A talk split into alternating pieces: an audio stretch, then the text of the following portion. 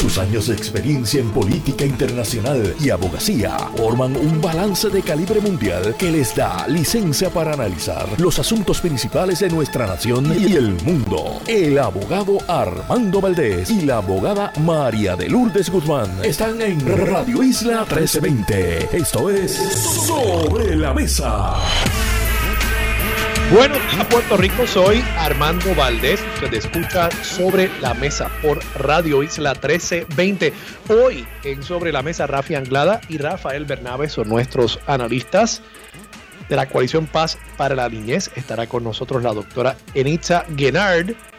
Y en el último segmento estará el licenciado José Barea. Todo eso y por supuesto, como todos los días, de lunes a miércoles, estará con nosotros sentada a la mesa, café en mano Marilu Guzmán y junto a ella ustedes y yo analizaremos todos los temas para hoy, primero de febrero. Se fue el mes de enero, increíble. Miércoles, primero de febrero del 2023, son las 8 y 3 minutos de la mañana. Los asuntos del país tienen prioridad, por eso llegamos a poner las cartas sobre la mesa. Vamos a poner las cartas sobre la mesa de inmediato. Hay varios temas que quiero discutir en la mañana de hoy. Y por supuesto que uno de ellos va a ser este bombazo que ha dado el Centro de Periodismo Investigativo, teniendo acceso a el informe de una entrevista que se le hiciera a Ricardo Rosselló allá para el año 2020 por el FBI.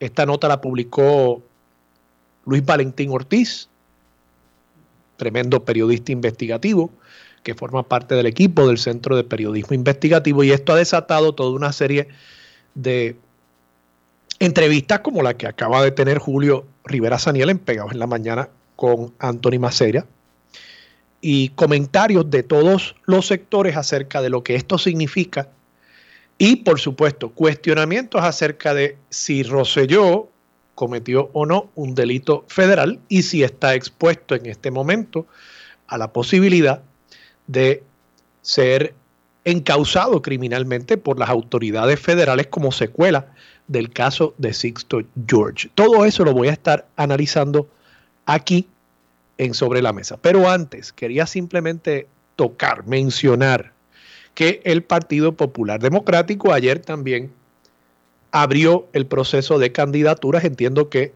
va a estar abierto hasta el 10 de febrero. Lo digo por si acaso alguien en mi público desea postularse tanto para una diversidad de posiciones nuevas en la Junta de Gobierno del Partido Popular Democrático como para las dos vicepresidencias y la presidencia del Partido Popular Democrático. Las posiciones en la Junta de Gobierno, la elección va a ser en febrero, las dos vicepresidencias y la presidencia de la colectividad, esa elección va a ser en mayo. Pero todas las candidaturas se abrieron ahora y tendrán los y las interesados e interesadas en esas posiciones hasta el 10 de febrero para formalizar sus candidaturas. Entiéndase, pueden haber muchas personas que han dicho estar interesadas en algunos puestos, pero otra cosa será ver quienes finalmente radican. Y creo que va a ser interesante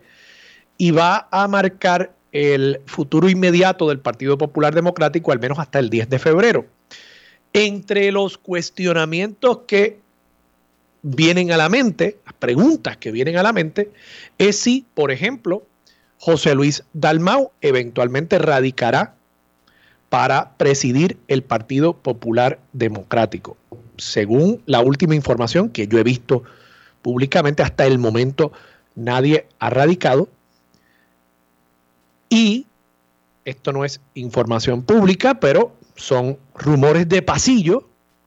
Se dice que José Luis Dalmau podría optar por no aspirar a la presidencia ahora en mayo, reservándose el derecho a posteriormente aspirar a la gobernación en la primaria de ley en junio del año 2024, algo así como lo que está haciendo Juan Zaragoza. Claro, a diferencia de Juan Zaragoza, José Luis Dalmao es actualmente presidente del Partido Popular Democrático y por tanto creo que se vería como una señal de debilidad y hasta posiblemente como una admisión de las fallas que han habido en su gestión administrativa a la cabeza del Partido Popular Democrático si él optara por no aspirar a ser reelecto como dirigente de la colectividad. Así que eso va a ser algo interesante que habrá que mirar y qué efecto pueda tener eso sobre el poderío de José Luis Dalmau, poderío político, el capital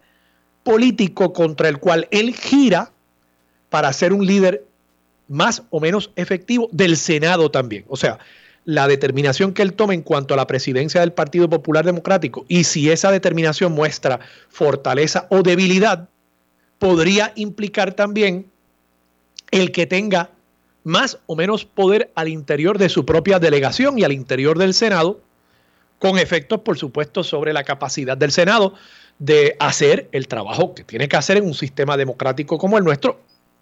Por ejemplo, mínimamente confirmar los nombramientos del gobernador, de los cuales hay varias decenas en este momento en espera de evaluación por parte del alto cuerpo legislativo. Así que habrá que ver. Por otro lado, si José Luis Dalmau decide aspirar a ser reelecto como presidente del Partido Popular Democrático, cosa que sabremos en algún momento a partir de hoy y hasta el 10 de febrero, creo que José Luis Dalmau se expondría a una derrota. Yo, y puedo estar equivocado, pero de lo que yo escucho en la calle, y digo esto con respeto, yo no tengo ninguna animosidad a nivel personal contra el presidente del Senado, pero haciendo un análisis frío, objetivo, no objetivo, yo no, evidentemente yo no soy objetivo, pero al menos de los datos que yo veo, un análisis a partir de la observación, no solamente de lo que podría ser mi interés en un candidato u otro, haciendo un análisis de las observaciones que hago, de lo que escucho de los populares de la base que se me acercan a diario, creo que José Luis Dalmau tiene las de perder en una contienda por la presidencia en este momento. Y no creo que de la fecha de hoy, primero de febrero, hasta la fecha de esta elección en mayo, pueda enderezar el barco lo suficiente como para cambiar eso. Además de que, por supuesto, hay unas figuras nuevas que están tratando de abrirse camino en esta contienda, entiéndase un Javi Hernández, una Carmen Maldonado, un Jesús Manuel Ortiz.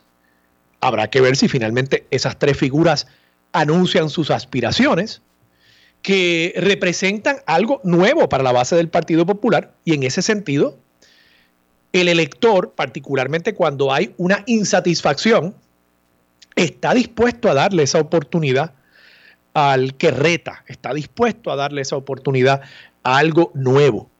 Así que creo que José Luis Dalmau, y hay insatisfacción con la gerencia y la administración del partido en este momento, la hay, porque el partido no ha estado lo suficientemente activo haciendo la reorganización, no ha estado lo suficientemente activo recaudando dinero en preparación para las elecciones del año próximo. No ha estado lo suficientemente activo en la fiscalización del PNP. No ha estado lo suficientemente activo estableciendo una agenda para marcar un contraste contra los partidos minoritarios emergentes ni contra el Partido Nuevo Progresista. Y todas esas cosas que yo sé que es difícil verlas desde el interior del Capitolio, y yo he trabajado allí, porque el Capitolio se convierte en una caja de resonancia. Y el mármol hace que el sonido rebote hacia adentro, pero impide que el ruido de afuera penetre. Esa caja de resonancia hace que los que trabajan allí, legisladores y asesores, crean que la situación es muy distinta a la que percibimos los meros mortales que vivimos acá afuera, en el resto del universo. Y así pues, es posible que quienes me estén escuchando al interior de esa caja de resonancia, en sus oficinas, con su radiecito prendido, ya ahí sentados trabajando en sus escritorios, es posible que ellos crean que yo es que la tengo contra José Luis Dalmau, es que no veo lo que ellos ven, es que no estoy dispuesto a reconocer el trabajo que ha hecho la delegación del Partido Popular en el Senado. Créanse eso. Pero desoigan a quienes estamos analizando esto desapasionadamente a su propio riesgo. Otro que se expone a un riesgo de una naturaleza muy distinta, en este caso un riesgo legal, es nuestro antiguo gobernador, Ricardo Rosselló. Ricardo Rosselló, según, de nuevo, un artículo que publica eh, Luis Valentín en el Centro de Periodismo Investigativo ayer y que me parece que ha desatado una nueva controversia, un nuevo escándalo político en torno a Ricardo Rosselló y la verdad que es increíble. Uno cuando pensaba que ya había salido del tipo, él sigue insistiendo en hacerse parte de nuestro diario, de nuestra cotidianidad política en el país. Para él es irresistible. Él parece que no puede vivir sin estar haciendo algo que nos cause vergüenza, que levante cuestionamientos acerca de su fibra moral. Dice Luis Valentín que tuvo acceso a un informe de una entrevista que le hiciera el FBI a Ricardo Rosselló el 4 de diciembre del año 2020, como parte, por lo visto, de la investigación acerca del caso de extorsión contra Sixto George, que de paso, ese caso ayer, la defensa que había anticipado, al menos en voz del propio acusado, Sixto George, que iba a sentar al acusado como testigo, la defensa decidió someter el caso sin presentar evidencia, sin sentar testigos. Por tanto, ellos están apostando y recordarán ustedes que algo similar sucedió con el caso famosamente de Aníbal Acevedo Vilá. Luego de que la fiscalía presentara el caso, la defensa decidió no presentar evidencia. Y usted se preguntará, bueno, pero entonces, ¿cómo prueban la evidencia? Ah, recuerde, en nuestro sistema la defensa no tiene que probar nada, no tiene que probar la inocencia del acusado. En nuestro sistema, la fiscalía tiene que probar la culpabilidad más allá de duda razonable y que se cumplieron con todos los elementos del delito. Y de lo contrario, el jurado debe volver con una determinación de no culpabilidad, con un veredicto de no culpabilidad. Así que lo que está diciendo la defensa es con las preguntas que yo hice en los redirectos, en el cross, con esas preguntas que yo hice, con esas dudas que yo sembré, con lo flojo que fue el caso de la fiscalía, yo entiendo que ya yo he sembrado suficiente duda y yo no tengo que probarte a ti, jurado, la inocencia de mi acusado, de mi representado. Yo meramente tengo que demostrarte que hay dudas acerca de el caso que ha planteado la fiscalía. Y lo que está diciendo la defensa cuando opta por no presentar evidencia es eso. Que de paso, psicológicamente yo pienso que tiene que trabajar sobre la mente de los jurados. Ellos pensarán, caramba, pues si esta gente se siente tan confiada, debe haber algo, efectivamente, en cuanto al argumento de la defensa de que aquí hay unos boquetes en el argumento de la fiscalía que psicológicamente incluso tiene, me parece a mí, ese efecto. Así que el caso cierra, pero resulta interesante que el mismo día en que nos enteramos acerca de esta investigación, de esta entrevista a Ricardo Rosselló, también nos enteramos de que la defensa de Sixto George tenía una orden del tribunal para compeler el testimonio de Ricardo Rosselló como parte de este caso y que la defensa de Sixto George no pudo, eso fue lo que dijo el abogado, no pudo dar con el ex gobernador. Y claro, si a usted no le dan la citación, pues usted no está obligado a comparecer. Ya una vez usted recibe esa citación, usted está obligado a comparecer. Pues Ricardo Rosselló, por lo visto, estuvo desaparecido. Desaparecido. Una persona que de paso es un funcionario público del gobierno de Puerto Rico. O sea, él, aunque no reciba un salario, él fue electo y los tribunales aquí y el Departamento de Justicia adjudicó que él fue debidamente electo para ocupar un cargo creado por la Asamblea Legislativa de Puerto Rico. Entiéndase, él es delegado de Puerto Rico ante la Cámara de Representantes. Vamos, los cabilderos, la famosa delegación de cabilderos. Y pensar que un funcionario público no estuvo disponible, que se escondió para no ser citado ante un tribunal, eso de por sí, para mí, ya levanta bandera. Ya levanta bandera. ¿Qué dice el informe de la gente del FBI, el resumen de la entrevista?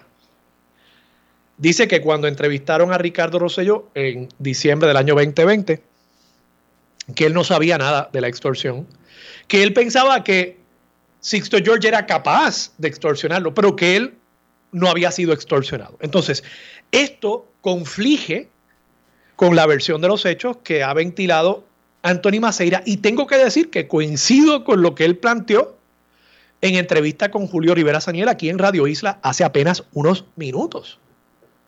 Todo lo que ha dicho Anthony Maceira es fácilmente corroborable. Se le podría preguntar a Héctor Pesquera. Deben haber documentos, debe haber evidencia de que él estuvo en la fortaleza en esa fecha. Incluso Luego de haberle dicho a los agentes del FBI, Ricardo Rosselló, el 4 de diciembre del 2020, que él no había sido extorsionado, él publica en marzo, después de las acusaciones contra Sixto George en marzo del 2021, que él había sido extorsionado, esto lo publica en Facebook, en su cuenta, pero que él no había accedido a la extorsión.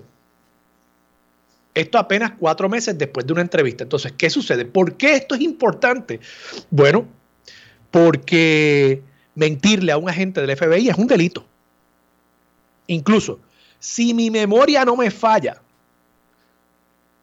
todas o quizás el 90% de las personas que fueron halladas culpables como parte del caso de Aníbal Acevedo Vilá, donde él y Luisito Inclán salieron no culpables después de ir a juicio todos o el 90% de los acusados que fueron convictos fueron convictos al FBI. No fueron convictos por el delito subyacente que se alegaba, sino por mentirle al FBI. Y entonces yo me pregunto, ¿por qué a Ricardo Rosselló no se le han radicado cargos ya? De paso, que esto es parte de un patrón de mentiras, de mezquindad, de mendacidad de Ricardo Rosselló. No olvidemos que precisamente el cargo que él ocupa, lo ocupa a pesar de que él no cumplía con los requisitos que establecía la ley de residencia y vino a un tribunal en Puerto Rico a través de una comparecencia en video a decir que él vivía en la casa de su suegro, en Country Club creo que era la casa. Y eso, por supuesto, nadie se lo creyó, claro, excepto Domingo Emanuel y el Departamento de Justicia, eh, el sistema judicial eventualmente, y por eso Ricardo Rosselló ocupa un cargo público, a pesar de que no recibe compensación, pero ocupa un cargo, está investido con parte de la soberanía del Estado, porque la legislatura creó ese cargo.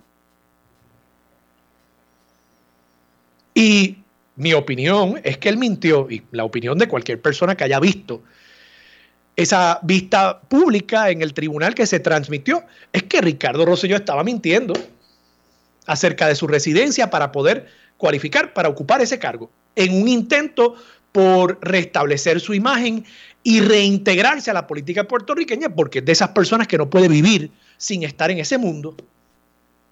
Pero en aquel momento aquella mentira le convenía.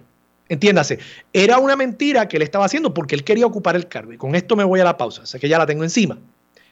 Pero esta mentira, esta mentira, ¿por qué a él le convenía negar que Anthony Maceira le había dicho que Sixto George estaba tratando de extorsionarlo? ¿Por qué le conviene a Ricardo Rosselló mentir sobre esto, si es que mintió? Y creo que las dos versiones lo que dice el informe del FBI y lo que dice su publicación posterior en Facebook evidencian una mentira. Pues ¿por qué le conviene a Ricardo Rosselló mentir? ¿Qué está tratando de encubrir? ¿Por qué no decir simple y sencillamente, sí, Sixto George me estaba extorsionando? ¿Por qué fortalecer el caso del FBI y de la Fiscalía contra Sixto George no le convenía a Ricardo Rosselló? ¿Qué tiene Sixto George contra Ricardo Rosselló? ¿Qué negocios habían hecho Ricardo Rosselló y Sixto George? ¿Qué información podrá tener Sixto George en contra de Ricardo Rosselló para que él haya sentido que le convenía exponerse a un delito federal con tal de proteger a su amigo y en algún momento contratista, Sixto George? Esas son las preguntas que yo ahora dejo sobre la mesa y veremos qué piensa de todo esto mi amiga y nuestra analista aquí en Sobre la Mesa, Marilu Guzmán. Con ella regresamos en breve en Radio Isla 1320.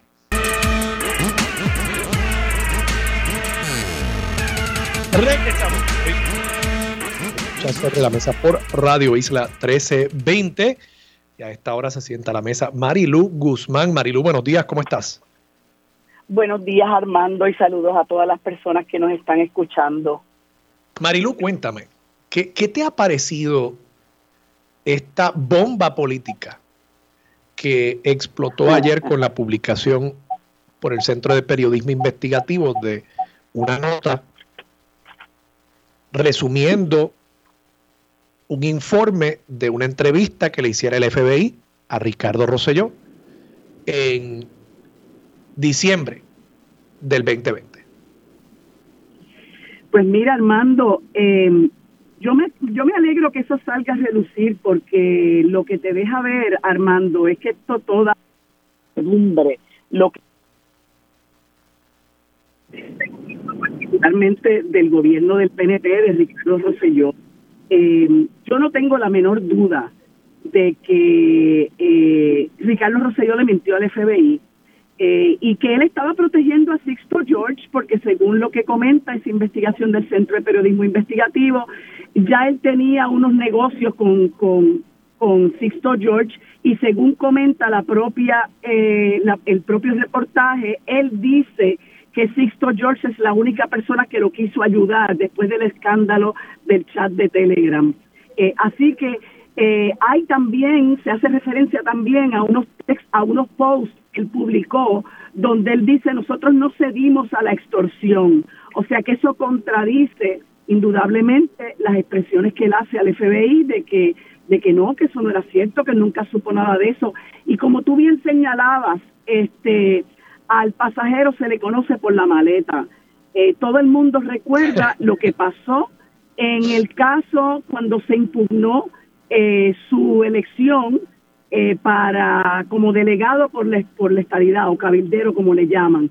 Y él francamente mintió en cuanto a su residencia y la juez, eh, la juez Rebeca de León, que es una juez muy, ya se retiró, una juez muy competente, una juez muy, muy recta, una juez muy respetada, indicó expresamente en la sentencia que ese testimonio había sido mendaz. Luego, bueno, eh, vino el toallazo en el Tribunal de Apelaciones, ¿verdad? Este, pero, pero la realidad es que Ricky Rosselló no tiene ninguna credibilidad. Y la gente dice, bueno, ¿y por qué la defensa no trajo a Ricardo Rosselló para que desmintiera? Porque Ricardo Rosselló no tiene ninguna credibilidad y posiblemente los fiscales lo iban a hacer papilla. Y entonces él iba a quedar peor eh, que si, que, ¿verdad? Como dicen, calladito me veo más bonito. Eh, era mejor para, para, para este señor Sixto George, que ya todo el mundo sabe, independientemente de las fortalezas o debilidades del caso, la gente ya sabe la calaña de este individuo y cómo, cómo manejaba los medios de comunicación para engañar a la gente, para influenciar la, la opinión de la gente, cómo le agenció la, la entrevista en Nación Z a Ricardo Rosselló a raíz del escándalo del chat de Telegram, una entrevista a la cual se le pidió la entrada a la licenciada Mayra López Mulero. Así, así se funcionan estas cosas, ¿no? Y esos son unos, unos asuntos, las andadas de este señor, la, los trucos de este señor. Eh, habían sido eh, eh, denunciados hacía tiempo por Manuel Natal y la propia Alexandra Lugaro que trabajó en la en, en, un programa eh, eh, que tenía la compañía SBS eh, y ella incluso pues, pues narra una serie de cosas en cuanto a cómo la forzaron a que tenía que firmar un documento para poderse quedar en el programa y, y y eso te demuestra, es lo triste, ¿verdad? Te demuestra hasta qué punto está podrido ese partido y hasta qué punto está estaba podrido esa esa esa em, esa gobernación de Ricardo Rosselló. Así que yo eh, no tengo la menor duda, ¿verdad? En cuanto a lo que ocurre aquí, eh, que el propio reportaje del Centro de Periodismo Investigativo señala unas contradicciones en cuanto a las previas declaraciones de Ricardo Rosselló en otros medios y lo que le dice al FBI, no tengo la menor duda, eh, Armando, de que le mintió al FBI por proteger a Sixto George. Ahora, la pregunta, digo, hay, muchísimas preguntas, pero ¿por qué defender a Sixto George? O sea, yo entiendo lo que tú dices, sí, la nota señala que Ricardo Rosselló dijo que él fue la única persona que lo quería ayudar después del verano del 19, fabuloso. Pero tú exponerte a, a, una acusación federal por mentirle al FBI, tengo que pensar que él sabía que estaba mintiendo, porque vamos, luego en marzo él dice que no accedió a la extorsión. Entonces, me, me, pregunto, simplemente por amistad, Ricardo Rosselló estaba tratando de proteger a Sixto George o habrá algo más o sea, debemos quizás evaluar los contratos con todas esas empresas de Sixto George en torno a las fechas del verano del 19 y ver en dónde más estas compañías tenían contratos en el gobierno, eh, cómo se concedieron esos contratos, qué servicios se prestaron, si realmente esos contratos públicos se estaban concediendo para pagar el soborno que estaba solicitando, la extorsión, el pago de extorsión que estaba solicitando Sixto George, lo cual entonces conllevaría un delito también de Ricardo Rosselló y de posiblemente otras personas en el gobierno, porque, o sea, si, si Ricardo Rosselló hubiese sacado de su propio bolsillo dinero para pagar lo que le estaba pidiendo Sixto George, esos son otros 20 pesos. Ahí él es el, eh, la víctima del delito. Pero entonces, si, si pagó lo que se le estaba solicitando con dinero público, pues ahí él comete otro delito, que posiblemente no sea un delito a nivel federal, puede que sea un, un delito a nivel estatal. Y entonces, eso quizás podría ser el porqué de esa alegada mentira de Ricardo Rosselló cuando fue entrevistado por el FBI. Pues mira, yo no creo que esto haya sido por pura amistad. yo creo que... Por, eso digo, por eso digo. Sí, sí, es este Sixto George tiene que saber mucho de Ricardo Rosselló, tiene que conocer muchos esqueletos en el closet que tenga Ricardo Rosselló, como puede conocer esqueletos en el closet de mucha gente con la que, con la que él se vincula, eh, pues porque es gente que se mueve en ese mundo de la corrupción, del traqueteo, del, del chanchullo, ¿no? Eh, y entonces, bueno, es una persona que según tú lo estás viendo, tiene una trayectoria de estar comprando gente, de estar influenciando en los medios a base de, dinero. Eso que tú señalas de los pagos de 90 mil dólares a, otra corporación que no era Big Global, eh, también es algo interesante sobre lo que se debería ocultar. Pero de nuevo, aquí hay un montón de cosas, aquí hay una podredumbre, Armando, que posiblemente nunca conoceremos la profundidad de esta podredumbre. Eh, y, no hay duda, y no sabemos hasta, hasta dónde llegue esto, porque tú y yo ahora mismo podemos especular y teorizar que sí, pasó esto, sí, pasó lo otro, este señor tiene que haber mentido y, y, y, y, por qué razones miente. Y a lo mejor, mira, nos quedamos en la, en la pura especulación y nos quedamos, ¿verdad?, eh, teorizando sobre qué realmente pudo haber pasado. Pero, pero con la trayectoria de Ricardo Rosselló, una persona que en ese chat de Telegram demostró su verdadera personalidad, que demostró que era una cosa de frente al país y otra cosa a las espaldas, ¿verdad? Cómo engañaba al país, cómo se burló de la gente, llegar al punto de decir, cogemos de tontejo hasta los nuestros, hasta los nuestros. Eso es tan, tan indicativo de quién era Ricardo Rosselló, que yo no tengo la menor duda de que a lo mejor él pensó que podía eh, eh, pasarle gato por liebre al FBI, ¿verdad? En cuanto a, a, su, a su testimonio, no, yo voy a decir que eso no ocurrió y, y fíjate cómo eso ha quedado ahí hasta ahora. Sí. y, Marilu, me, siguen escribiendo aquí, Radio Escuchas, que eh, están pendientes al programa. Algunos con aclaraciones me dicen que los suegros de Rosselló vivían no en Country Club, sino en College Park, y ahí fue donde él alegó que, tenía residencia. Pero entonces, además, y es verdad, todas estas cosas él las dijo. Él dijo en un momento que no iba a vivir en la fortaleza, decisión que era pues, puramente de él. Eso era una determinación de dónde él iba a radicar su familia. Esa fue una de las mentiras. Dijo en algún momento que él era vegetariano, eh, eh, que no era cierto tampoco. Él, él decía que no dormía o que dormía tres horas, era como una especie de vampiro. Eh, eso también es falso, lo hemos visto a la luz del sol también, ¿verdad? Y, y no se derrite. Así que nada, eh, toda una serie de, mentiras a través de su trayectoria. Este en particular, sin embargo, y yo sé lo que tú dices, nosotros nos podremos quedar en la especulación, pero yo no creo que las autoridades puedan quedarse ahí.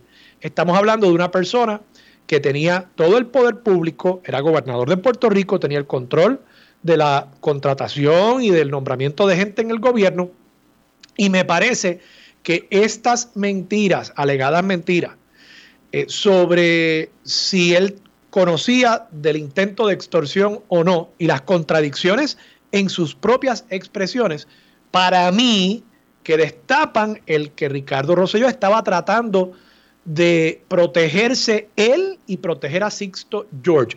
¿Por qué?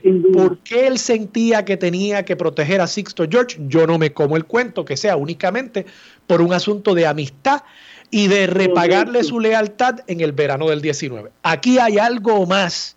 Y si Domingo Emanueli quiere vendarse los ojos nuevamente, como hizo con el caso de la residencia de Ricardo Rosselló, pues la historia juzgará a Domingo Emanueli eh, y su paso por el Departamento de Justicia. Marilu, tenemos que irnos a la pausa. Cuando regresemos seguimos analizando este tema. Aquí en Sobre la Mesa por Radio Isla 1320. Regresamos, soy Armando Valdés, usted escucha sobre la mesa por Radio Isla 1320. Marilu Guzmán sigue sentada a la mesa. Marilu, dos temas eh, principalmente judiciales para analizar eh, esta situación. Primero, eh, ¿cuándo podría radicar la fiscalía un caso por mentirle a un agente del FBI ¿Crees que la evidencia que hay aquí es suficiente como para probar un caso, para justificar una acusación? ¿Y podrían empezar otras consideraciones para que el FBI, o debo decir la Fiscalía, opte por no procesar a Ricardo Rosselló? Bueno, tengo que hacer la salvedad, ¿verdad?, de que yo, yo no postulo en el Tribunal Federal y yo no conozco bien las disposiciones eh, federales sobre acciones criminales, pero como regla general los casos se pueden someter eh, durante el periodo prescriptivo, ¿verdad? Yo no sé cuál es el periodo prescriptivo de un delito eh, de esta naturaleza, de mentirle al FBI. Sí, escuché eh, al licenciado Leo Aldrich, que, que, sí es una voz autorizada en, en, en, cuanto a estos asuntos, porque fue defensor, defensor público.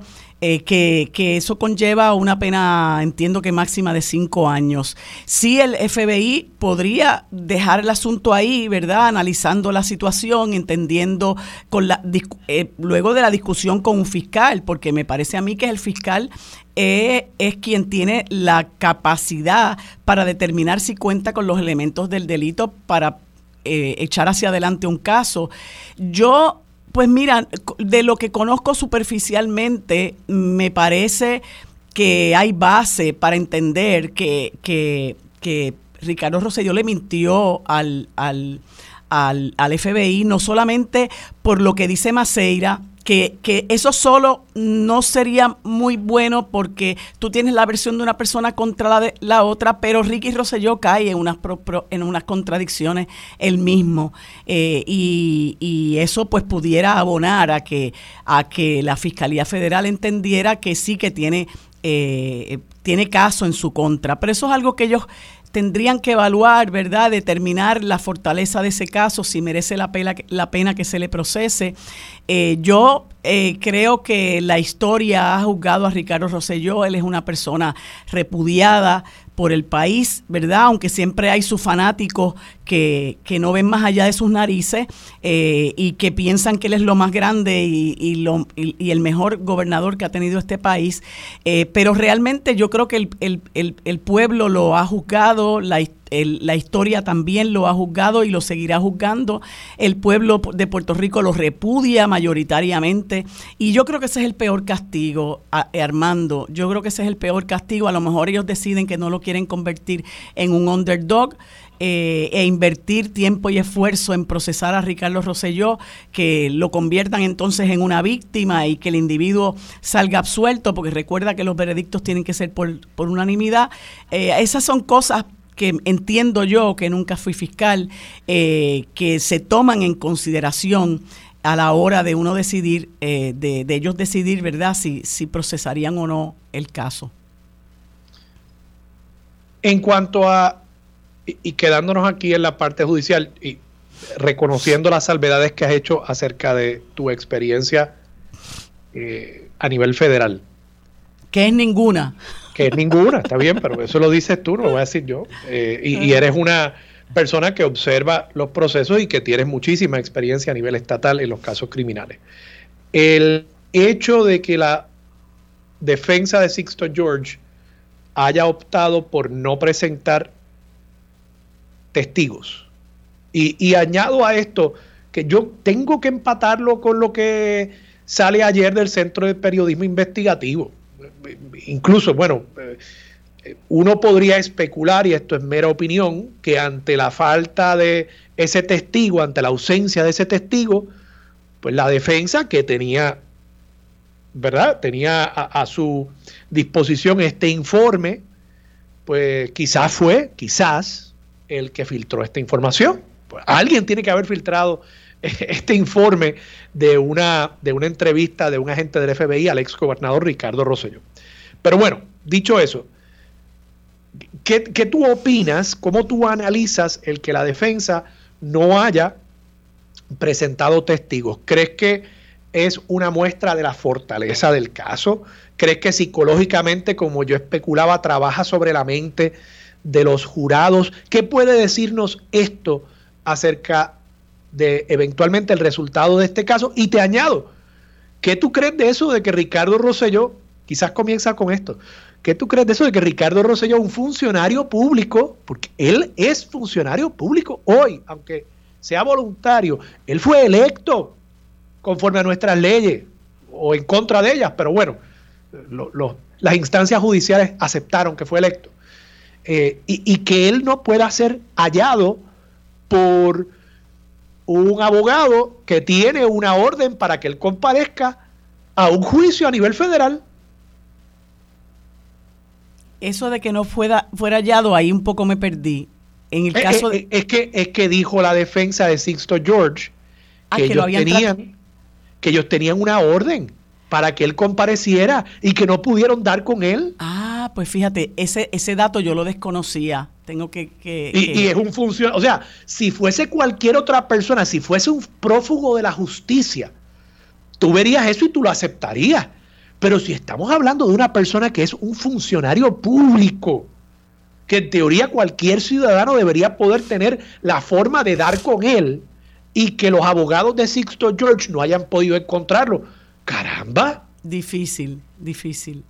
Bueno, yo no sé si, yo no sé si esa información se provee eh, para que digan, bueno, traté, eh, pero no pude, en una manera de contestar una interrogante que también se hace la gente, ¿por qué no trajeron a Ricardo Rosselló si Ricardo Rosselló va a impugnar el testimonio de, de Maceira? Eh, yo te digo francamente, yo conozco a Rafa Castrolán, es un excelente abogado, Eh, y yo creo que Lang sabe mucho más que eso.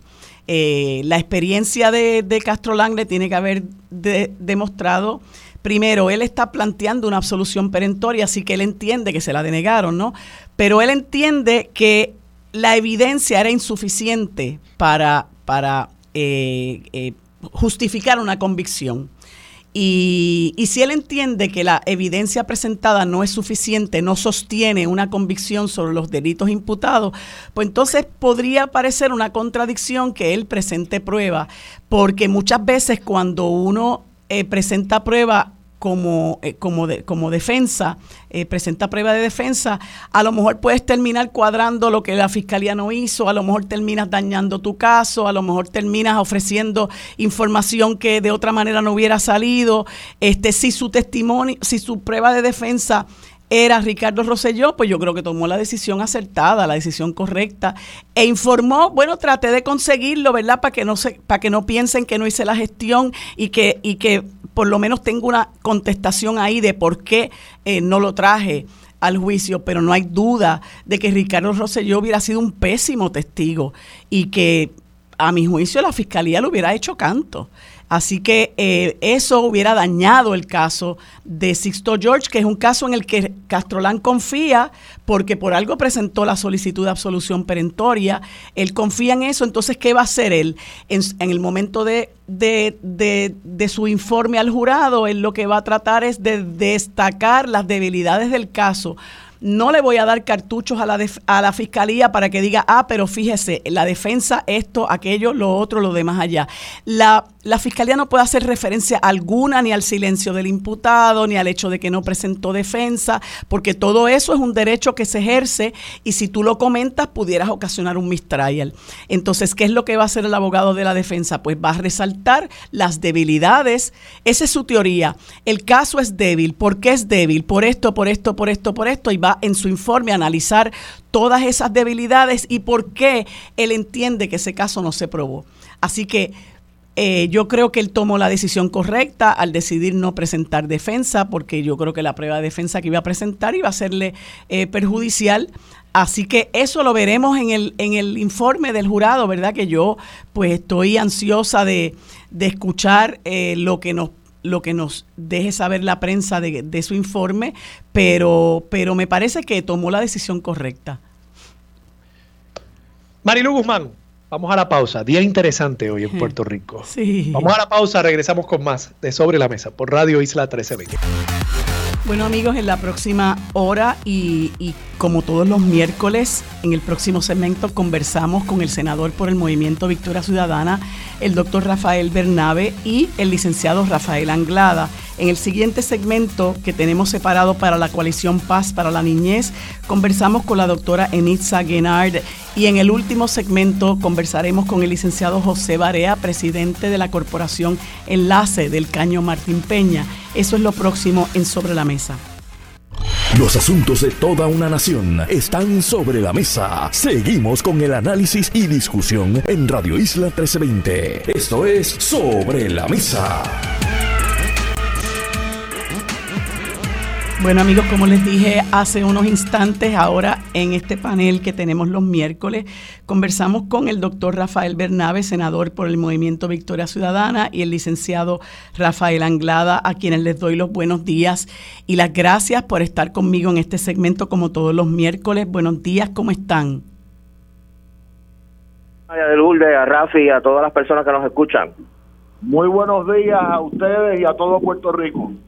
Bueno, pues eh, gracias nuevamente por estar con nosotros en este segmento. Quería, eh, hay por ahí como un viento, eh, quería conversar en primera instancia con, con, Rafael Bernabe sobre esta noticia que se comenta, perdón, que se publica, donde indica que en este plan de retribución y clasificación que ha estado trabajando el gobierno y que se suponía se pudiera en vigor ahora en enero del 2023, solo 11 mil empleados públicos recibirían algún tipo de ajuste salarial a través de ese plan de clasificación y retribución.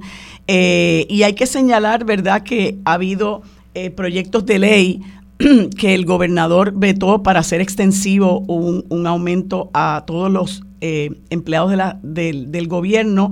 Eh, sin embargo, se utilizaba como como excusa que se iba a poner en vigor el plan de retribución y clasificación eh, que originalmente debía atender a, cerca de 90 mil empleados públicos y ahora eh, resulta que solamente 11 mil son los que recibirán un ajuste salarial cuando entre en vigor ese plan. Y quería saber, ¿verdad?, qué, qué, qué opinión le merece a Rafael Bernabe esta, esta información.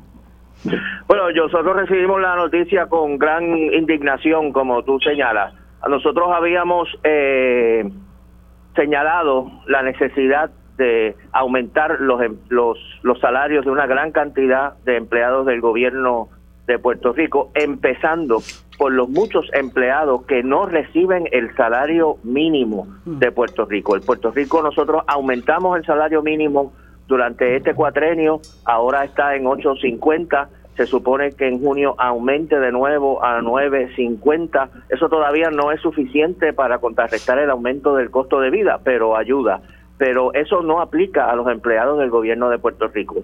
Se presentó legislación y se aprobó legislación para aumentar el salario de todos los empleados públicos por lo menos al salario mínimo que se recibe en el sector privado. El gobernador vetó esa medida, como tú señalas, diciendo que había un plan de reclasificación y de reconsideración de los salarios del gobierno. Y uno pensaba, como tú dices, que bueno, por lo menos esto será un plan abarcador que incluirá a todos los empleados públicos y sobre todo a los peor pagados. Y ahora pues nos enteramos que la cantidad de empleados que realmente aplica esta reclasificación es una minoría pequeña de los empleados públicos eh, no hemos visto todavía el detalle de cuáles son y cuáles son los efectos de la reclasificación, pero ciertamente eh, lo que indica es que tengo que usar una palabra fuerte, lo que ha habido es de nuevo un engaño de parte del gobernador que dice por un lado no voy a aprobar esta medida porque tengo un plan abarcador y no quiero que esto vaya a entrar en conflicto con el plan que yo tengo y después resulta que el plan no es abarcador eh, y todo lo que indica es que es absolutamente insuficiente para lo que sería mínimamente justo, no digo justo, mínimamente justo para los empleados públicos que como todo el mundo han estado sufriendo el aumento del costo de, vida eh, y en el caso de ellos ni siquiera los que están peor pagados, que son los que reciben el salario mínimo, todavía están recibiendo el 725 que recibían hasta hace poco muchos trabajadores en el sector privado y que se, que se se eliminó con el aumento a, a 8.50. Así que eh, nosotros volveremos a la carga en la medida que ese plan de, de reclasificación no cumpla con las expectativas, a volver a radicar medidas eh, para mejorar los salarios de los trabajadores del sector eh, público, ya que el gobernador, luego de prometer que eso estaba incluido en su plan, vuelve a decepcionarnos y a decepcionar al país porque no está incluido. Así es. Y, y no podemos eh, dejar, antes de, darle la palabra a Rafi Anglada, no podemos olvidar lo que pasó con el proyecto de ley que pretendía aumentar el salario mínimo de los meseros, que creo que es 2.13 la hora y que también lo vetó. Eh, así que, bueno, Pierluisi no solamente... Eh, eh, defrauda su propia palabra, sino que le ha demostrado al país que, es una persona en quien no se puede creer. Lamentablemente, hablando de gente en quien no se puede creer que estaba... Rafi, te, te, añado un dato importante sobre eso que acabas de decir. Eh, Rafi, ¿quién va, ¿quién va a hablar de los dos ahora? No te entendí, Bernabe. Ah, no, no, que sí, que sí, que sí, después de Rafi te puedo añadir un dato claro que sí. para eso, no claro que sí. su turno. Sí, claro que sí, Rafi. Que, lo añada, que, lo añada, que lo que está diciendo es... Bueno, eh, lo que iba a decir era que efectivamente, como tú señalas, el los trabajadores que trabajan por propina, el patrono puede pagarles hasta tampoco como 2.13 la hora, se supone que completen el resto con las propinas, muchas veces no lo completan y muchas veces el patrono no compensa como se supone que dice la ley que debe compensar para que lleguen al mínimo. El gobernador dijo en un momento dado, nosotros presentamos un proyecto de ley para que el salario mínimo de las personas que trabajan por propina sea el mismo de todo el mundo, eliminar el subsalario mínimo, que es un movimiento que existe en todos los Estados Unidos, ya hay muchísimos estados que han eliminado ese subsalario mínimo, nosotros lo debemos eliminar también. Y el gobernador dijo que él estaba a favor de que se aumentara el 213 a 50% del salario mínimo general, que para nosotros nos parece insuficiente, pero está bien, le cogimos la palabra, aprobamos un proyecto en que se aumentaba el 213 a 425, que sería el 50% que él dijo de el salario eh, mínimo de todo el mundo y el gobernador luego después de haber dicho que estaba a favor del 50% vetó el proyecto también. Eh, escuchando la voz ¿verdad? de los patronos que se oponen a esa medida. Así que como tú dices, eh, no es la primera vez que nos defrauda, eh, promete, dice que va a aprobar una medida de 50% y después se aprueba la medida y entonces la veta.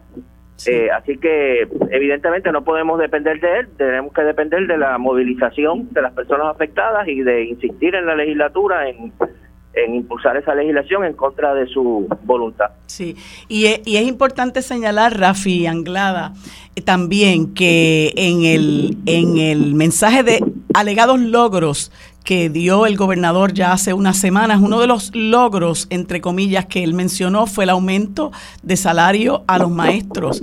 Y hay que recalcar que ese aumento vino precisamente por la movilización de ese sector de empleados públicos, que ellos fueron los precursores de todo ese movimiento cuando la Federación de Maestros se tiró a la calle junto con otros compañeros de otras organizaciones magisteriales.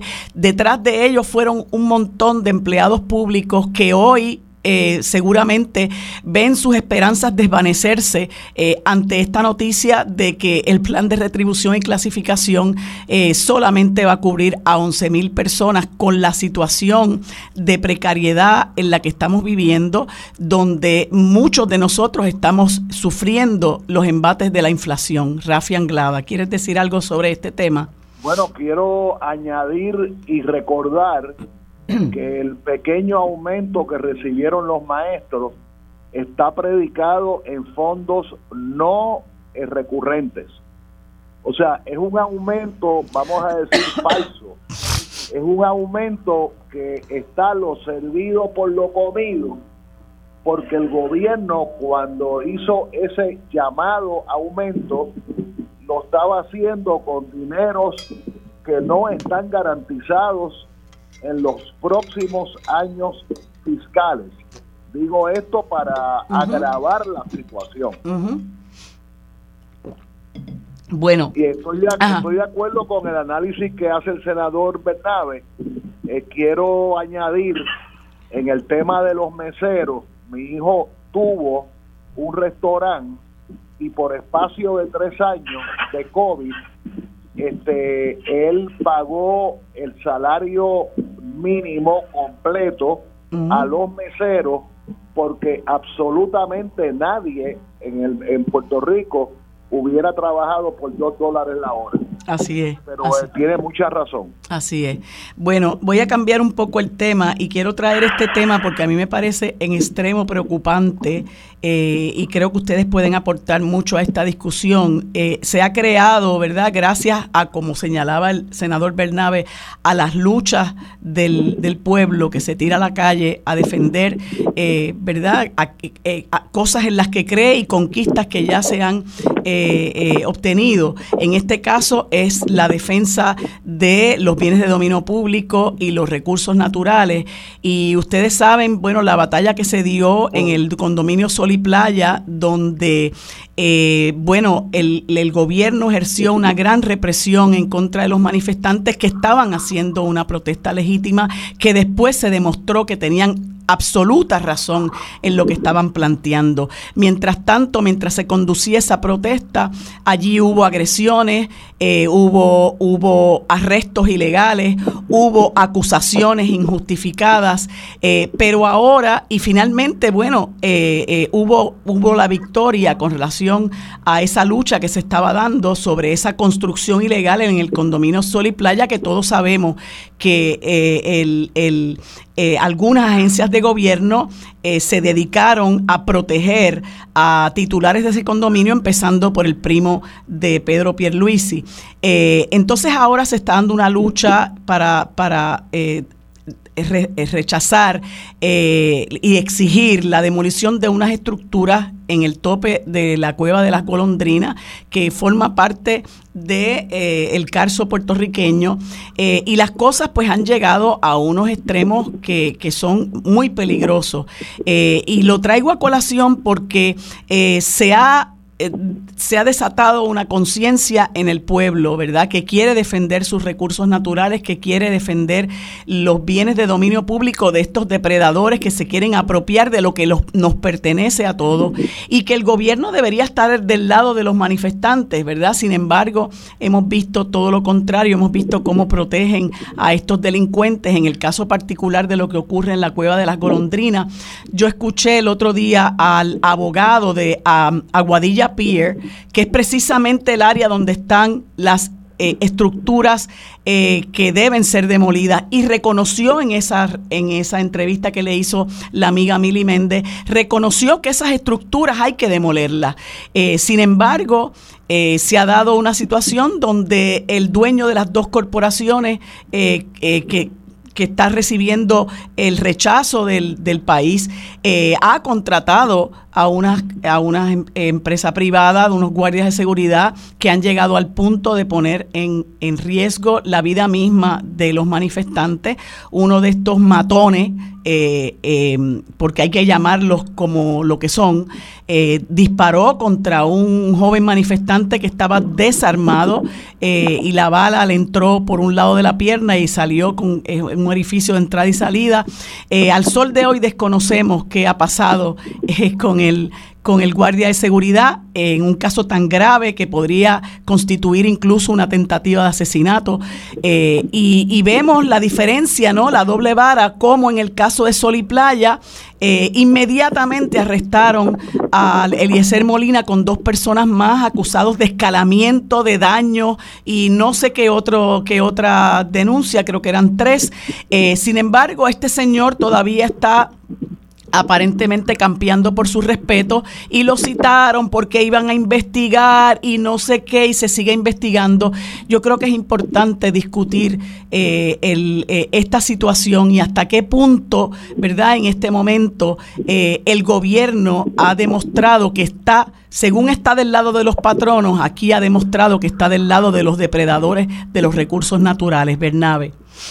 Sí, bueno, yo creo como tú señalas, esta situación que se dio el domingo pasado es una, una situación tremendamente preocupante porque para empezar hay una persona herida de bala, hay disparos y hay una persona herida de bala. Hace bastante tiempo que en las muchas luchas sociales en Puerto Rico no se daba esa situación de una persona herida de bala y eso es una elevación del nivel de la agresión contra los manifestantes que es eh, algo que tenemos que repudiar. Yo creo que aquí hay tres factores importantes. Primero, tenemos la situación de, como tú señalas, los depredadores ambientales, las personas que convierten todo en un negocio y que si destruir un palmar, un humedal o una cueva o lo que sea genera ganancia, pues ellos no tienen ningún reparo en destruir el humedal, destruir el palmar o destruir la cueva, lo que sea con tal, de obtener una ganancia privada.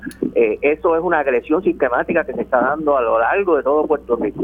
La gente se está movilizando en contra de eso. El gobierno, en lugar de detener ese esa constante agresión contra el ambiente, lo que hace es o no hacer nada o ponerse del lado de los depredadores. El gobernador, por ejemplo, vetó recientemente, hablando de los vetos que estábamos hablando ahorita, una legislación que establecía la legitimación activa de cualquier ciudadano que observara una violación de la ley ambiental o de los reglamentos ambientales que pudiera recurrir al tribunal para evitar esa violación de la ley. El gobernador vetó esa medida que ayudaría precisamente a defender el ambiente. Y hemos visto cómo arrastran los pies emiten una orden de demolición de unas estructuras y arrastran los pies y todavía la estructura está allí. Así que la gente va a seguir en esa resistencia. Y el tercer elemento que hemos visto entonces entrar en juego ahora es la utilización de estos grupos privados de seguridad que los que estamos en la Universidad de Puerto Rico o hemos estado activos en las luchas obreras los conocemos muy bien porque son grupos que se entrenan para romper huelgas, literalmente los entrenan para eso, les enseñan que los trabajadores y los estudiantes y los manifestantes son el enemigo que es necesario controlar y que es necesario someter a la voluntad a la voluntad suya y van con esa actitud a las actividades. Y esos grupos privados en el pasado han sido eh, eh, los protagonistas de agresiones contra estudiantes, agresiones contra trabajadores. Hace poco hubo otra protesta ambiental, eh, creo que fue en Río Grande, contra la destrucción de un humedal que hay allí y también hubo otro incidente que no llegó a disparos, pero hubo un incidente de agresión de una de estas organizaciones llamadas de seguridad privada. Nosotros exigimos que se haga una investigación, exigimos que se le retire la licencia a esa organización. Esas organizaciones operan con licencia. Departamento de Justicia tiene que investigar y retirarle la licencia a este grupo de personas que evidentemente no están capacitadas o no deben estar autorizadas para estar armadas, eh, fingiendo que están actuando eh, como guardias de seguridad, cuando en realidad lo que están allí es para eh, violar los derechos de las personas que están eh, manifestándose. Se ha dicho por la radio y por la televisión que esa represión, esos disparos estaban justificados porque Puerto Rico es un país de ley y orden. Con la ley y el orden se justifica en Puerto Rico tantas barbaridades. Eh, quien está violando allí la ley no son los manifestantes, son los que construyeron esa estructura ilegalmente. Y los que están allí sembrando el desorden no son los manifestantes, son los que insisten en mantener esa violación de la ley y los que insiste en proteger esa violación de la ley a través de agresiones con armas contra personas que no están armadas. Se dice que tiraron piedras, que insultaron, etcétera. Si usted es un guardia de seguridad o usted es un policía, parte de su trabajo es precisamente ser una persona ecuánime, ser una persona para enfrentar situaciones de conflicto y no sacar la pistola y empezar a disparar contra personas que no están armadas. Eso simplemente es un, es un, es un funcionamiento que no se puede eh, aceptar. Si usted no es capaz de tener sangre fría y de ser ecuánime en una situación como esa y empezar a utilizar y no empezar a utilizar un arma irresponsablemente, pues entonces usted no está capacitado para ser ni policía ni guardia de seguridad. Eh, así que esa situación ciertamente hay que atenderla porque nos salvamos y en Puerto Rico se salvó y, las personas que estaban ahí se salvaron de una muerte, eh, por suerte porque esa bala igual le daba en la pierna que le daba en la cabeza. Así es. Eh, y, el pecho. Y eh, felizmente no ocurrió, pero si se siguen dando este tipo de enfrentamientos, pues sabemos que las probabilidades es que entonces se, pues, ocurra y no debemos esperar a que ocurra para entonces tomar acción. Sí, Rafi Anglada. Bueno, quería añadir que si se le retiraron, si se le ocuparon las armas a los diversos eh, rompehuelgas armados y se tiene la bala que impactó la pierna del joven o, de, o del hombre o mujer, seguramente vamos a saber o podríamos saber exactamente quién disparó.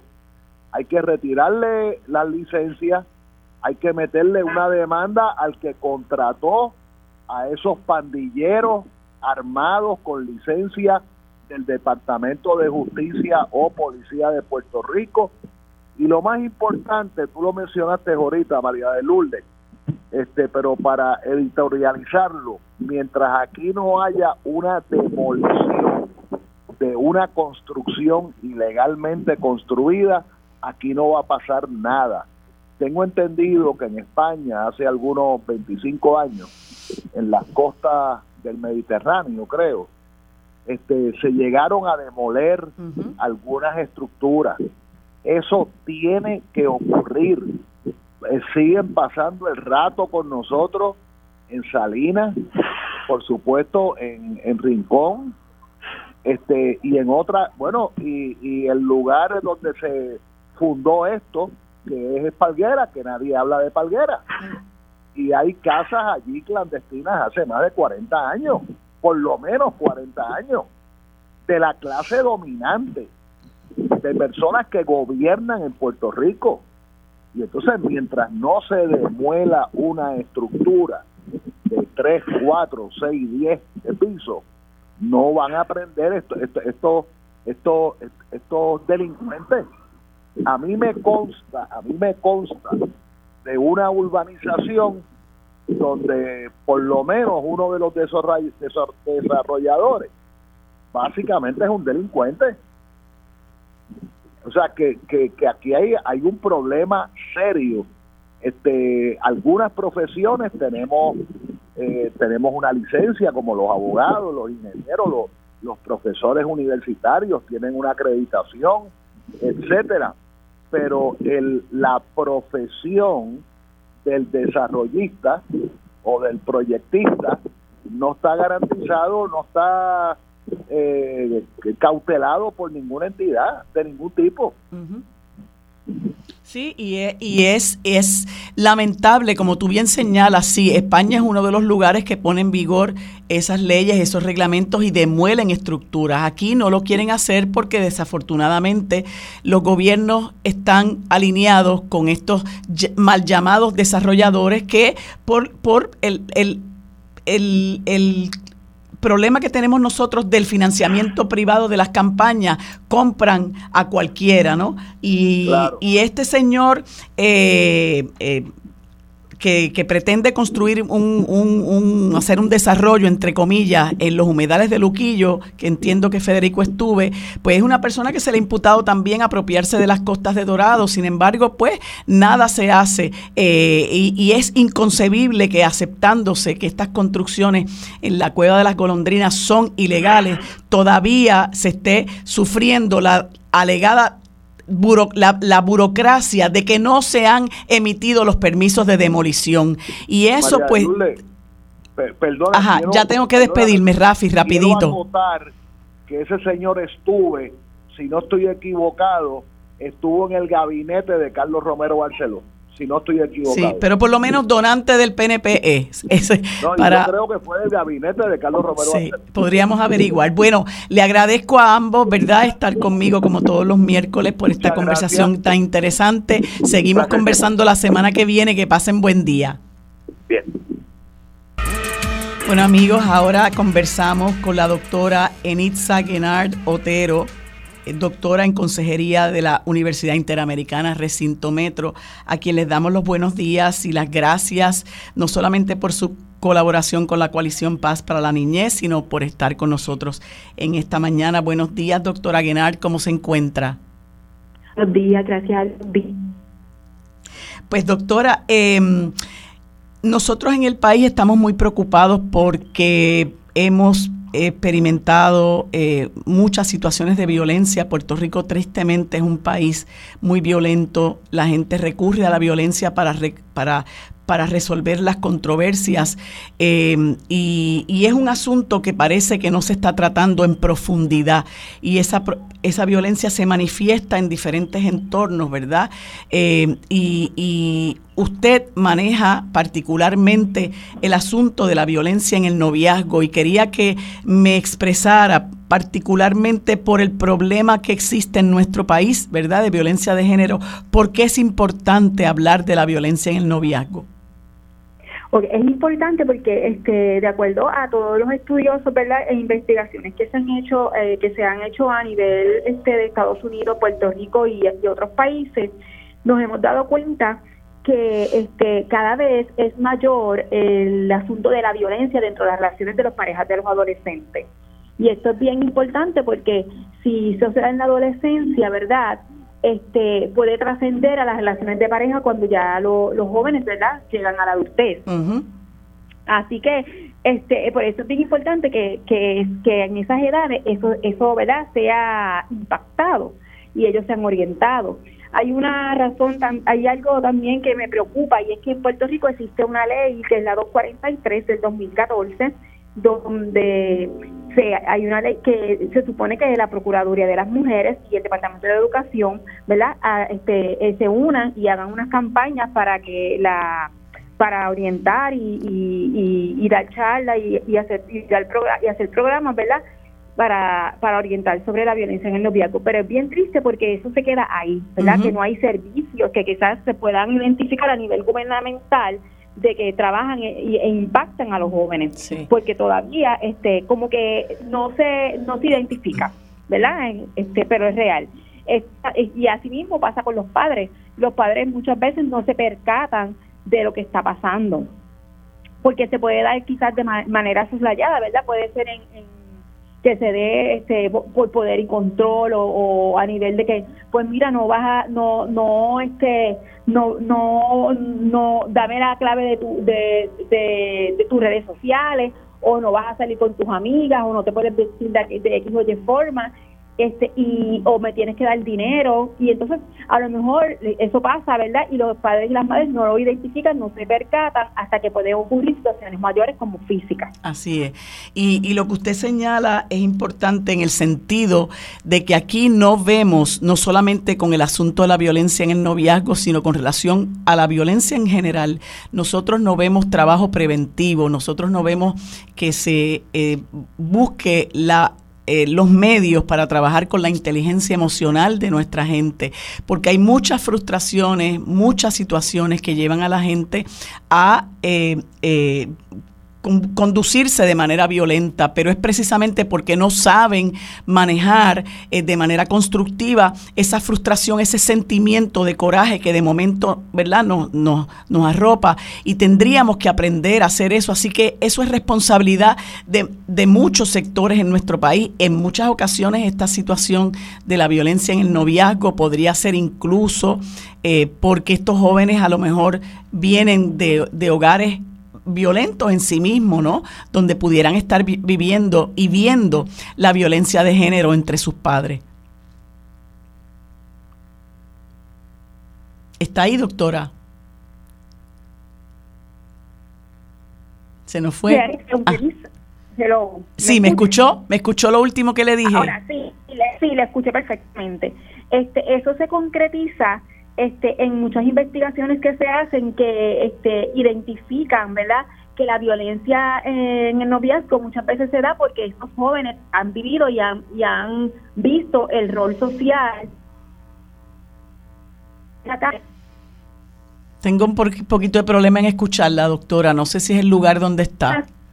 Ok, este, no voy a ver otra vez. Disculpen, ¿así me oye? Sí, le escucho. Ok, que muchas veces que se concretiza, ¿verdad? Y eso se, se en muchas investigaciones que se dan, y se han dado, sí se, se, ha probado de que estos jóvenes, ¿verdad? Estos adolescentes han vivido en sus hogares violencia de género y entonces este ven, ¿verdad? Donde la mujer asume una actitud quizás sumisa y el varón asume una actitud fuerte, este controladora y de agresor. Y entonces cuando van a sus relaciones, lamentablemente, ya en, entre las edades de 14 años en adelante, mi estudio salió, este ya asumen esta actitud en sus relaciones de noviazgo. Sí, y, o sea que eso es real. Sí, y, y, me parece de nuevo que hay que insistir en que haya eh, educación, ¿verdad? Para ayudar a prevenir. Yo insisto una vez más, ¿verdad? Cada vez que tengo la oportunidad de hacerlo, en que debe implementarse el currículo de perspectiva de género, porque eh, no hay duda de que aprender a que tenemos que respetarnos y que el otro, la otra persona, independientemente de su género, ¿verdad? Es una persona que merece respeto y es una persona que nosotros tenemos que tratar con respeto, pues eso evitaría eh, que hubiera conductas violentas eh, como las que se están viendo.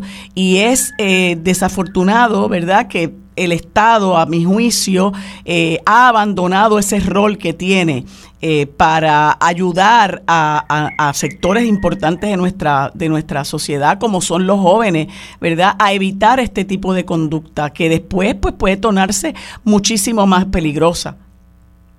Seguro, este, yo siempre, ¿verdad? Este, entiendo que esto se da porque estas leyes, ¿verdad?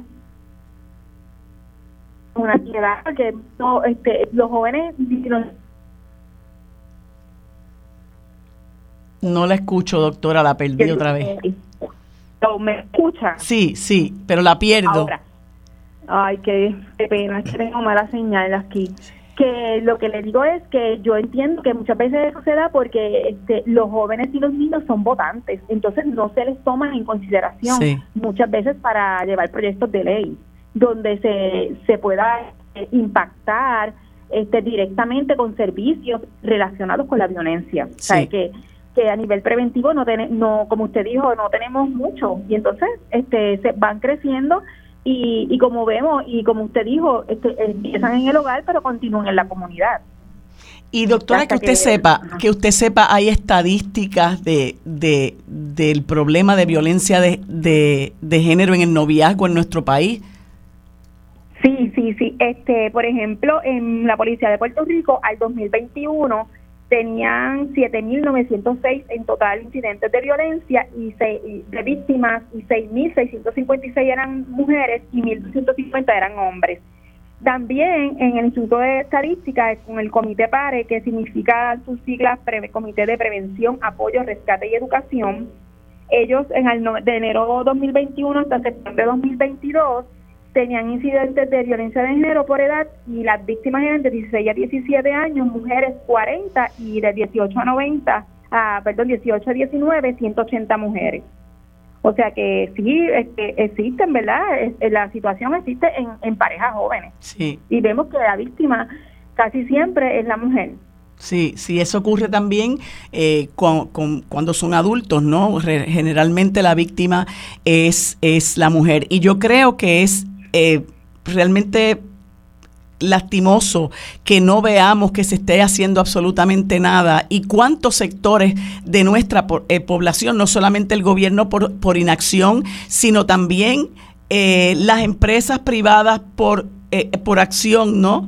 Eh, que, estén contribuyendo a, este, a esta conducta de violencia. Yo tengo un gran rechazo a que los medios de comunicación utilicen la violencia para entretener a la gente eh, y, me parece que eh, muchas veces lo que se busca es lo que vende, qué me crea plusvalía, qué me crea ganancia y no me importa que realmente yo lo que estoy transmitiendo es una información que está ayudando a dañar las, la psiquis de nuestros jóvenes. Sí, eso es real, lo vemos y, y lo vemos en la televisión y mm. sabemos que a nivel de las redes sociales donde los jóvenes, ¿verdad? Y los niños, desde los niños reciben, ¿verdad? Tanta información, muchos actos violentos, o sea, los juegos eh, para los diferentes este, juegos estos tecnológicos, este, el, las películas, este, la televisión en general, a veces anuncios, o sea, que, que eso se fomenta, de alguna manera todo eso se está fomentando y como usted dice, va también dañando la psiquis desde muy pequeño. Entonces, como en los hogares muchas veces quien es el, el babysitter es el, la tablet, imagínese, y si papá y mamá están haciendo algo y no se dan cuenta con qué está jugando el muchacho, a, a, a qué site, ¿verdad? Este, pudo haber entrado, pues desde ahí están recibiendo, ¿verdad? Este esa información que no es positiva para ellos. Sí, así es. Y eso de eso eso es una queja constante, ¿no? De estar utilizando las tabletas y los celulares como método de entretenimiento cuando realmente los niños lo que necesitan es la atención directa de sus padres o de sus cuidadores, ¿verdad? Para que les les, les ayuden a, a desarrollarse eh, de manera saludable. Digo, si es que el padre o el cuidador puede hacerlo, porque muchas veces, como yo le decía ahorita, lamentablemente nuestros niños y jóvenes se desarrollan en unos entornos de mucha violencia eh, y pues a veces entonces lo que les queda es la escuela. Van a la escuela y la escuela es donde comen, van a la escuela y es donde reciben el cariño de la maestra, pero bueno, este se requiere que haya eh, una atención más profunda de este, de este tema. Doctora, muchas gracias por habernos acompañado. Espero que podamos seguir conversando sobre este tema próximamente. Que tenga buen día. Igual a usted, gracias. Bueno amigos, en este último segmento conversamos con el licenciado José Barea, presidente de la Corporación Enlace del Caño Martín Peña, a quien les damos los buenos días y las gracias por acceder, como siempre, a conversar con nosotros sobre este tema tan importante. Buenos días, licenciado, ¿cómo está? Muy bien, Marilu, espero que ustedes por allá también se encuentren bien. Gracias por la oportunidad. ¿Cómo no? Bueno, pues yo he, visto, he recibido con mucho júbilo esta, esta noticia de que comienzan los trabajos de restauración y dragado para beneficio del caño Martín Peña. Confieso que, que los recibí con mucha alegría porque sé que ha sido el resultado de un trabajo arduo de cerca de dos décadas de parte de la comunidad.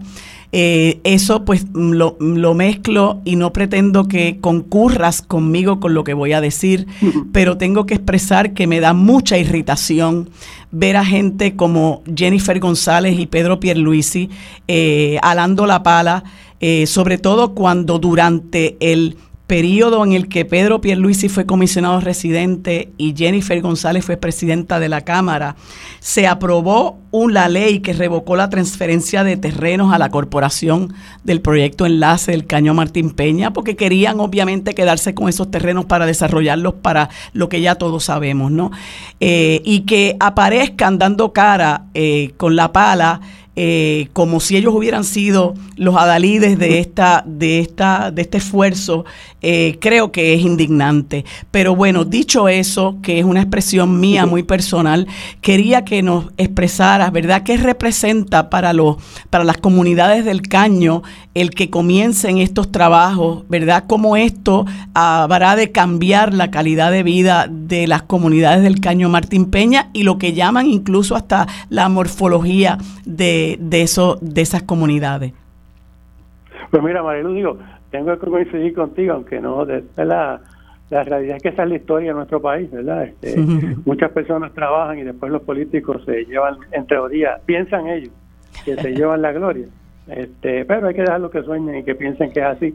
Mientras tanto, pues seguimos trabajando porque no podemos ¿verdad? esperar ni, ni el favor ni el rechazo de ninguno de ellos cuando estas personas han mantenido en el abandono a esta comunidad, ¿verdad? Así es. mezquita de todos estos políticos. Pero, pero nada, ayer, pues, déjame decirte que fue un momento de mucha emoción, mucha alegría, mucha gente, muchos líderes de los, de los viejos, como digo yo, este, de los que fundaron básicamente toda esta estructura corporativa y comunal, porque eh, cuando yo pues, llegué ahí, me percaté, yo soy abogado, ¿verdad? más en el tema civil y corporativo toda mi vida, que había una estructura eh, comunitaria extraordinaria este, y que son las que han permitido que esto continúe, porque eh, ese junte que estas personas crearon en esta comunidad, eh, él siempre seguirá hacia adelante, él nunca se atrás, independientemente cuál fuera la fuerza política que intentara aplastarlo es lo que los ha llevado, ¿verdad?, a este, a este proceso obteniendo, ¿verdad?,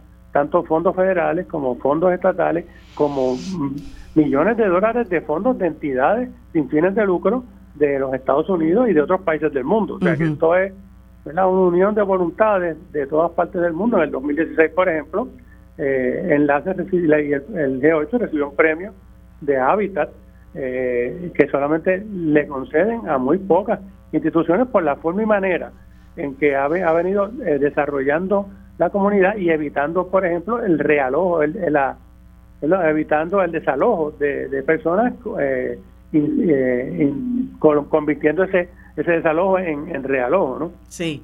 Y manteniendo a las personas en la comunidad.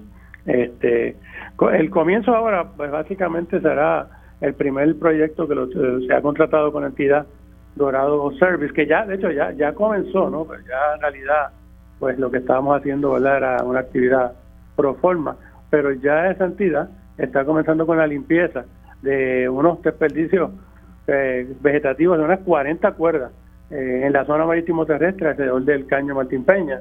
Esa será la, primera obra que se estará realizando para entonces permitir ¿verdad? que se continúe con el tragado de las 2.2 millas eh, y rehabilitar el flujo del, del, mar hacia la Laguna San José, restaurar 336 cuerdas de mangle, la instalación de muros para estabilizar la orilla y controlar la erosión, y las mejoras a los puentes Martín Peña, Luis Muñoz Rivera y, tren, y el tren urbano, esperando, ¿verdad? Todos confiando que en el 2024 esté, como yo digo, la puerca dentro del caño, tragando como corresponde. Pues me alegra mucho, ¿verdad? Que eso, que eso vaya caminando. Yo creo que hay que reconocer el trabajo de ustedes en la corporación, el trabajo del proyecto eh, enlace de esas comunidades, ¿verdad? Que han sufrido tanto eh, y que muchos de nosotros ni siquiera nos imaginamos las condiciones de vida de estas personas cada vez que, que, tienen que estar atravesando por lo que son aguas usadas, por la condición de la calidad de vida, ¿verdad? En la que han tenido que vivir por 20 años.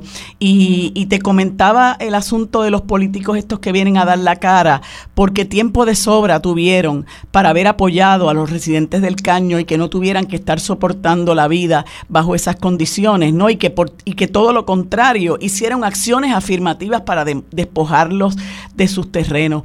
Y ya habiendo logrado, ¿verdad?, que este proyecto tan importante comience, pues yo creo que hay que reconocer el trabajo de las comunidades, de esta señora Lucy Cruz, que parece que ha sido este portaestandarte de este proceso, eh, tú y las personas que han estado eh, al frente de esa corporación, yo creo que es importante que se reconozca eh, una vez más los logros de las luchas de las comunidades, de las que los gobiernos tradicionales están cada día más y más y más distanciados sino y que abandonan en la porque Marilu, eh, si bien verdad estamos hablando de los últimos 20 años, pero estas personas llegaron a este lugar en el siglo pasado, buscando, bajando del campo a la ciudad, buscando trabajo y un mejor lugar donde sus hijos vivir, y han sufrido no solamente 20 años, casi 100 años en esta lucha, ¿verdad?, por convertir este espacio en lo que debería ser, siempre abandonado por el gobierno de turno, eh, o los gobiernos de turno, ¿verdad?, porque aquí no hay